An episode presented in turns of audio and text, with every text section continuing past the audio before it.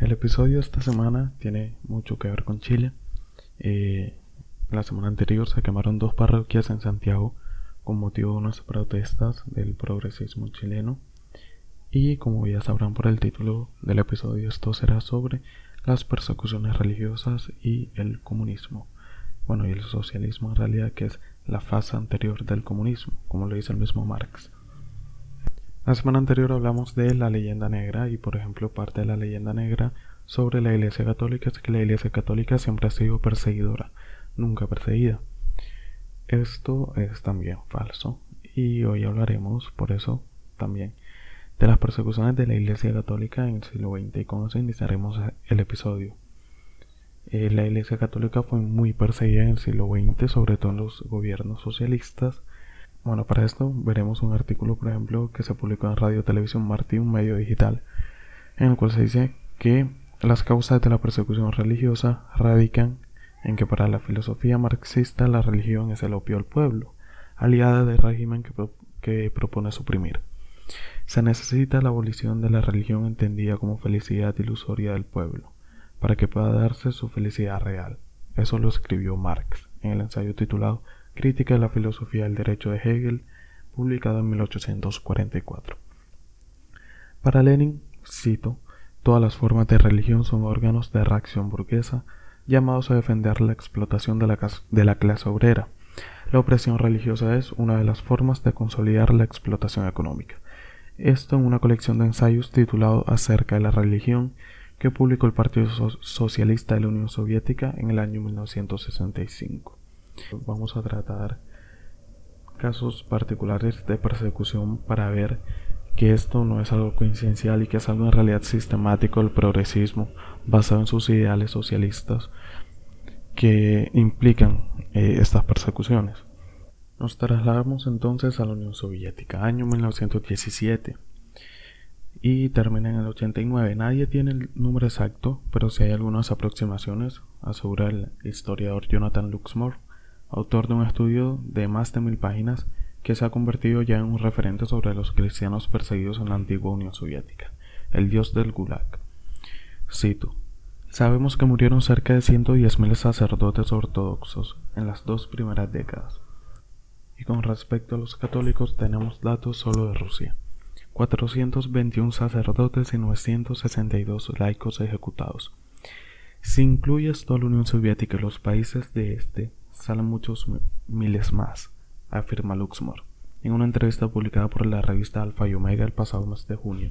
Este artículo que estamos leyendo eh, es aproximadamente el año 2013. Según cifras oficiales publicadas por el gobierno ruso en 1995 a través de la Comisión Estatal de Rusia, 45.000 templos ortodoxos fueron destruidos y aproximadamente 200.000 sacerdotes, monjes y monjas cristianos fueron asesinados en la Unión Soviética entre 1917 y 1985. En su mayor parte eran ortodoxos, seguidos de católicos y miembros de la Iglesia greco-romana, y ya a mucha distancia las víctimas pertenecían a los judíos e incluso al Islam. Otra cita es que las vicisitudes por las que pasaron los cristianos las persecuciones, sus historias de martirio, cambiaron mucho a lo largo de los años. En el periodo bolchevique, los primeros años del comunismo, los seguidores simplemente iban a las iglesias y mataban a los que se encontraban allí. Durante las décadas siguientes la persecución fue siendo cada vez más sofisticada. A mí me ha impactado el martirio de uno de los primeros mártires de la persecución, el padre Konstantin Butkiewicz, que organizó la resistencia pacífica ante la campaña antirreligiosa de los bolcheviques, quienes al final lo dispararon mientras bajaba las escaleras de la cárcel de la Lubyanka la noche de la vigilia pascual de 1923, o el de Yanina Yanduoska, una mujer ucraniana en silla de ruedas que fue fusilada después de un breve juicio simplemente por organizar un pequeño grupo para rezar el rosario en su casa, o el más conocido, el de Jerzy Popielusko, asesinado en 1984.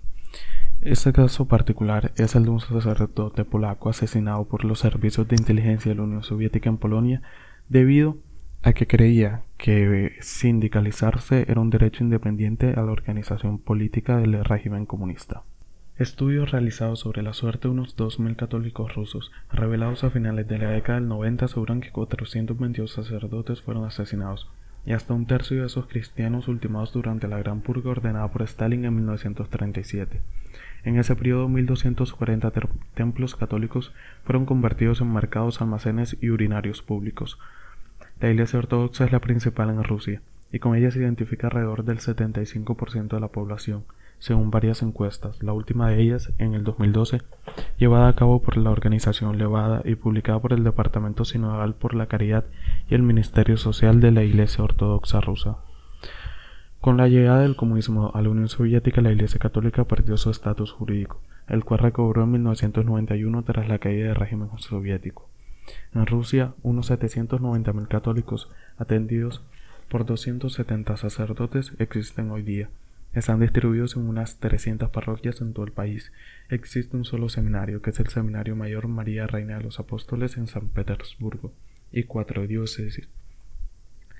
Debido al gran tamaño de Rusia, estas cuatro diócesis son actualmente las más grandes en extensión territorial de toda la Iglesia Católica. La Iglesia Católica en Rusia también enfrenta desafíos hoy día, como la recuperación de propiedades que todavía están en poder de las autoridades y la prohibición de entrada al país de sacerdotes católicos extranjeros. Ahora pasamos a México. Este es un artículo de Así Prensa. La Guerra Cristera fue un conflicto armado en México que se prolongó desde 1926 hasta 1929. El presidente Plutarco Elías Calles promulgó una legislación anticlerical por la cual los católicos debieron levantarse en armas para defender su fe, siendo miles de ellos encarcelados y ejecutados. Se estima que fueron 250.000 personas las que perdieron la vida en esa guerra entre ambos bandos. A continuación, nueve cosas que se deberían saber sobre la guerra cristera. Primero, las duras prohibiciones de la Iglesia. La Constitución de Querétaro, promulgada en 1917, estableció varias medidas anticlericales que fueron modificadas por el presidente Plutarco Elías Calles en la Ley Calles, que se dio a conocer el 2 de julio de 1926. Se redujo el número de sacerdotes, se prohibieron las manifestaciones públicas de fe. Solo se podía celebrar misa una vez a la semana y a puerta cerrada. Se obligó al clero a vestir de civil y se expropiaron las propiedades de la Iglesia, entre otras. Segundo, el protagonismo de los laicos. Ante la ley Calles, los católicos reunieron cerca de dos millones de firmas para pedir su abolición, pero fueron ignorados. Entonces los laicos realizaron un boicot económico nacional. El gobierno se vio perjudicado y, persiguió a los gestores. También surgieron tres, tres instituciones, la Unión Popular, la Liga Defensora de la Libertad, ambas fundadas por laicos, y la Asociación Católica de la Juventud Mexicana. Tercero, la mayoría del ejército de cristeros eran campesinos. El padre Alfredo Sáenz, historiador jesuita, indicó que la mayor parte de los combatientes provenían del campo y, que un 60% no había recibido educación. Los únicos, lo único que sabían los campesinos era que llegaban los soldados, detenían a los sacerdotes, fusilaban a los que protestaban, ahorcaban a los prisioneros, incendiaban las iglesias y violaban a las mujeres. Ya habían tolerado muchos desmanes del gobierno en otros campos, pero jamás iban a permitir que Cristo y su iglesia fueran, fueran burlados, señaló el padre Sáenz. En cuarto lugar tenemos que solo cinco presbíteros tomaron las armas. El padre Sáenz indicó que unos cien sacerdotes ofrecieron su labor pastoral a, los cristeros. Algunos fueron capellanes militares y solo cinco tomaron las armas. Quinto, el papel de las mujeres. El padre Sáenz indica que en la guerra cristera hubo varias agrupaciones femeninas. Una de estas fueron las Brigadas Femeninas de Santa Juana de Arco, fundadas en el año 1927 y conformadas por, cerca de 25.000 mujeres, casadas y solteras. Ellas recaudaban dinero, ofrecían refugio y cuidaban a los enfermos y heridos. Sexto. El significado de Viva Cristo Rey. El escritor Luis Cano Medina explicó en uno de sus libros que el grito se debe a la devoción de los católicos a Cristo Rey, especialmente porque en 1924 México fue el primer país que se consagró a él. Durante la Guerra Cristera el ejército católico se consagró a Cristo Rey y por ello fueron llamados los Cristeros Reyes o Cristeros. Viva Cristo Rey era el grito de resistencia y la ejaculatoria de los mártires. Séptimo, hablando de mártires, hubo niños mártires. San José Sánchez de Río no fue el único niño mártir. El padre Sáenz indica que en 1926 un niño de 7 años llamado José Natividad Herrera y Delgado, que había participado en una protesta pacífica, fue asesinado por un soldado porque se negó a quitarse de su sombrero un papel en donde se leía Viva Cristo Rey. En Guadalajara otro niño que repartía volantes para el boicot económico fue llevado a una comisaría y lo golpearon para que dijera el nombre de la persona que se los dio. Le, torcieron los brazos hasta quebrarlo, pero no habló y murió a causa de las heridas. 8. Santos y Beatos. Los santos mártires de la guerra cristera son en total 25, de los cuales 3 son laicos y 22 sacerdotes. Fueron canonizados el 21 de mayo del 2000 por San Juan Pablo II. Uno de los más conocidos es Santo Toribio Romo González. Entre los beatos están el padre Miguel Pro, sacerdote jesuita beatificado por San Juan Pablo II en 1988 y Anacleto González Flores, fundador de la Unión Popular, este último beatificado en el 2005 en Guadalajara junto con otros doce mártires, entre ellos José Sánchez de Río. Noveno. Se hizo una película en el año 2012 se estrenó Cristiada, una película producida por Dos Corazones Films y dirigida por Dingo Wright, que cuenta varios momentos de la guerra cristera y de la vida del beato Anacleto González, San José Sánchez de Río y otros héroes. Ahora en España, según Libertad Religiosa, durante la guerra civil hubo una persecución contra los católicos en la retaguardia de la zona leal a la Segunda República. En ella murieron unas 10.000 personas por su fe, quedaron destrozadas además unas 20.000 iglesias. Se considera que fue una de las persecuciones más encarnizadas de la historia universal. Prácticamente desde el mismo 18 de julio, día del alzamiento militar en 1936, el culto católico debió suspenderse, y los ciudadanos católicos hubieron de pasar a la, clandestinidad, pues eran buscados para ser detenidos y llevados a los tribunales arbitrarios, en los que miles de ocasiones se decretaban la, la pena de muerte con la única acusación de ser católico. Las cifras son difíciles de dar, pero se calcula que murieron más de 10.000 personas como mártires durante la persecución religiosa en la guerra civil, incluyendo 3.000 seglares, en su mayoría pertenecientes a la acción católica. He registrado cerca de 7.000 con nombres y apellidos. Estos datos hacen que la persecución religiosa se haya llegado a considerar la peor en toda la historia. En este sentido indicó Antonio Montero Moreno que en toda la historia en toda la historia universal de la Iglesia no hay un solo precedente, ni siquiera en las persecuciones romanas, del sacrificio sangriento en poco más de un semestre de doce obispos, cuatro mil sacerdotes y más de dos mil religiosos. También el historiador británico Hugh Thomas dice, posiblemente en ninguna época de la historia de Europa y posiblemente del mundo se ha manifestado un odio tan apasionado contra la religión y cuanto con ella se encuentra relacionado. Y otro historiador, Stanley G. Payne, dice, la persecución de la Iglesia Católica fue la mayor jamás vista en Europa Occidental, incluso en los momentos más duros de la Revolución Francesa. Se dieron episodios de gran crueldad y de verdadero sadismo. Así hubo casos en que las víctimas fueron quemadas vivas, terriblemente mutiladas antes de morir o sometidos a verdaderas torturas psicológicas. También hubo quienes fueron arrastrados por coches. Hubo casos en que se entregó el cuerpo de una persona asesinada a los animales para que lo comieran. Incluso hubo una auténtica cacería de presos. También es preciso señalar lo que algunos llaman el martirio de las cosas. Desde el primer momento se asaltaron iglesias, quemando imágenes, y expropiando los bienes artísticos. Se destruyeron unas 20.000 iglesias, entre ellas varias catedrales, incluyendo su ornamentación, que son retablos e imágenes y archivos. Se debe resaltar que no fueron destruidas en acciones de guerra, sino en la retaguardia. Actualmente muchas provincias, como Cuenca, Albacete o Valencia, que no vieron una sola batalla en la guerra, carecen prácticamente de todo su patrimonio artístico religioso anterior a 1936, porque sucumbió en las llamas en esos primeros días. Destacamos en estos dos casos, que son siete colombianos que fueron martirizados y 54 claretianos que fueron también martirizados en Barbastro. Los siete colombianos pertenecientes a la Orden Hospitalaria San Juan fueron detenidos. Cuando el cónsul colombiano logró sacarlos de España, se embarcaron desde Madrid en un tren hasta Barcelona, pero a mitad del recorrido fueron nuevamente detenidos y esta vez ejecutados. Se permitió al cónsul colombiano identificarlos y fotografiarlos, pero sus cuerpos fueron depositados en fosas comunes, por lo cual sus restos mortales no han podido ser identificados hasta el día de hoy. El caso, el caso de los claretianos de Barbastro es el de 54 jóvenes novicios y también sacerdotes claretianos fusilados en Barbastro en dos diferentes días, en agosto de 1938 aproximadamente.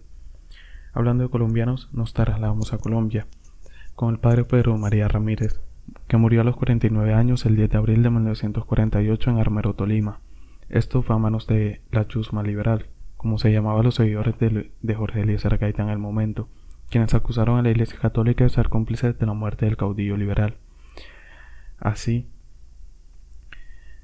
eh, este sacerdote eh, fue martirizado y tenemos el testimonio de, por ejemplo, la Madre Miguelina de Jesús, superiora de las religiosas eucarísticas residentes en Armero, quien fue testigo de la muerte del padre Pedro María Ramírez, del cual leeremos unos apartes de un texto escrito en julio de 1948.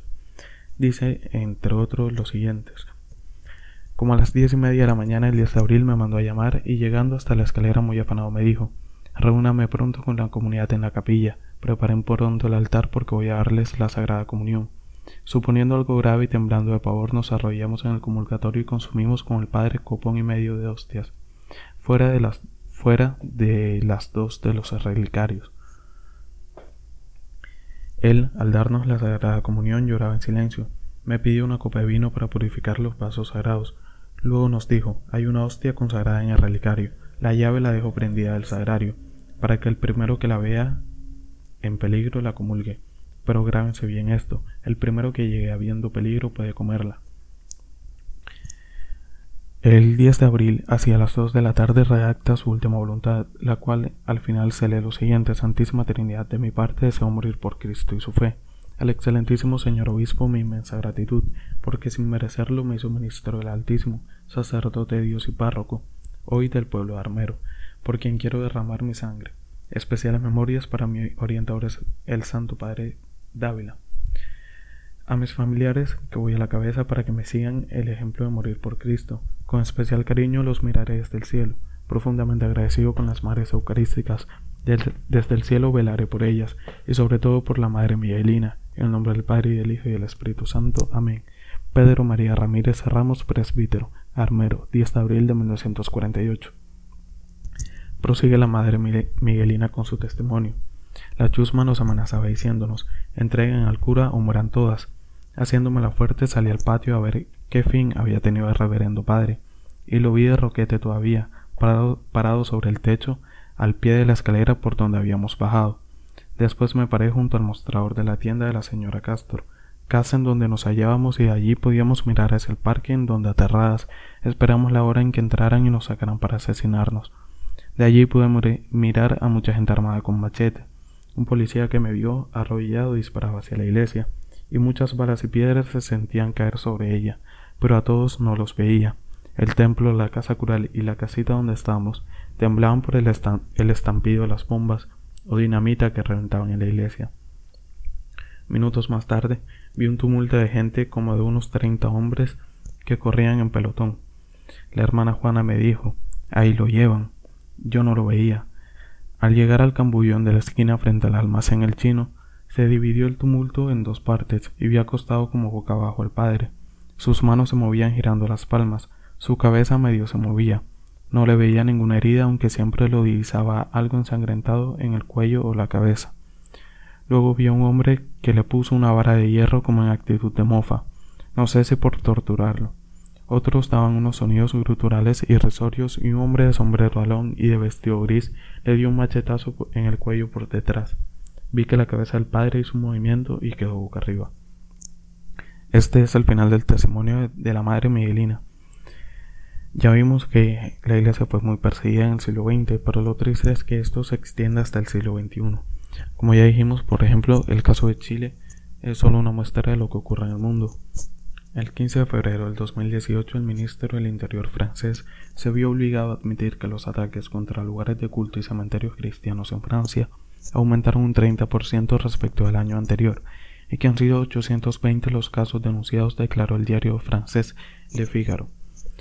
El 26 de julio, cuando monjas fieles católicos y un sacerdote fueron tomados como rehenes en una iglesia de Normandía, esto fue el 26 de julio del año 2016, el padre Jacques Amel, de 85 años, fue decapitado frente a sus fieles en plena misa. En lugares como Siria e Irak, comunidades cristianas acostumbradas a vivir en paz con sus vecinos musulmanes por los últimos 20 años, hoy ven que esos mismos vecinos se lanzan a cazarlos como animales, influenciados por el fundamentalismo islámico. En lugares como Líbano o Siria, donde nacieron y se expandieron las iglesias orientales de varias denominaciones que se arraigaron allí por siglos, entre ellas la maronita, la melquita sirio-católica o la apostólica armenia, están siendo diezmadas por el islamismo. Bajo la dominación islámica, los cristianos y judíos sometidos al Islam que se negaron a la conversión debían pagar un impuesto que evitaba que fuesen sacrificados por los musulmanes. El impuesto se llegó a denominar Dimitut y fue implantado por ISIS en junio del 2014.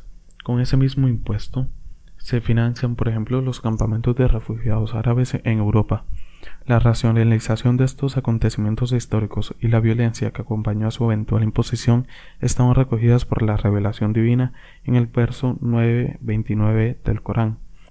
En la actualidad, una proporción significativa de la población musulmana de Europa en países tan variados como el Reino Unido, Alemania, Bélgica, Francia y Suecia subsisten económicamente de la asistencia social del Estado, dado de acogida, y de donaciones provenientes de los impuestos derivados de, de la imposición de ISIS que reparten organizaciones islámicas bajo la cobertura de caridad.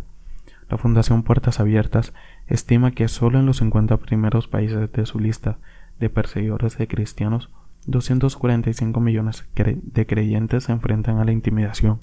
Esto desde diferentes eh, denominaciones, prisión y la muerte está dentro de sus posibles fines. Si ampliamos la, la, perspectiva a todos los países que superan niveles altos de persecución, que son más de 41 sobre 100 en la puntuación para la lista de países perseguidores de cristianos, la cifra supera los 280 millones. Eso es uno de cada nueve cristianos del mundo. Con esto ya vimos que la persecución a los cristianos es real, no es algo aislado sino sistemático. Y por ejemplo en Occidente, en Estados Unidos durante las protestas de Black Lives Matter, fue muy frecuente ver iglesias católicas vandalizadas.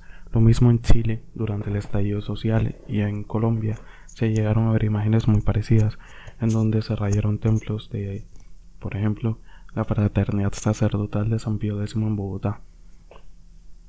Pero ¿qué interés en realidad tiene el socialismo en acabar con la Iglesia Católica y todo lo que representa y en general lo que representa el cristianismo?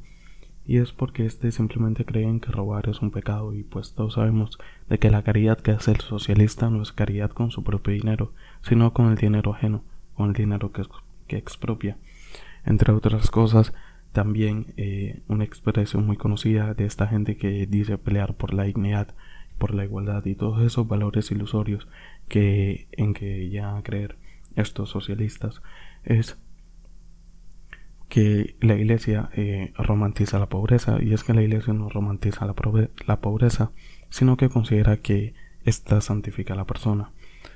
¿Qué sucede cuando en realidad alguien es pobre y en lugar de salir a robar y matar para conseguir dinero como lo proponen estas personas, en realidad eh, se esfuerza y quiere salir adelante mediante su trabajo, como le enseña la iglesia, pues que entonces simplemente se les caería todo el relato. Al final, como decía el Papa León XIII, eh, simplemente eh, León X, perdón, simplemente ser socialista es totalmente incompatible con ser cristiano. Esto es porque se promueven valores como el odio, eh, como la violencia, como ya vimos, y que en últimas al fin, eh, en la Biblia dice que el que no come, eh, que el que no trabaja no come. Em, en últimas, eh, es un gran obstáculo para conseguir todo lo que se propone el socialismo en la iglesia, en cuanto defiende la propiedad privada también, defiende la libertad individual y defiende los derechos de las personas, cosa que los totalitarismos de, de izquierda y el socialismo no comprenden.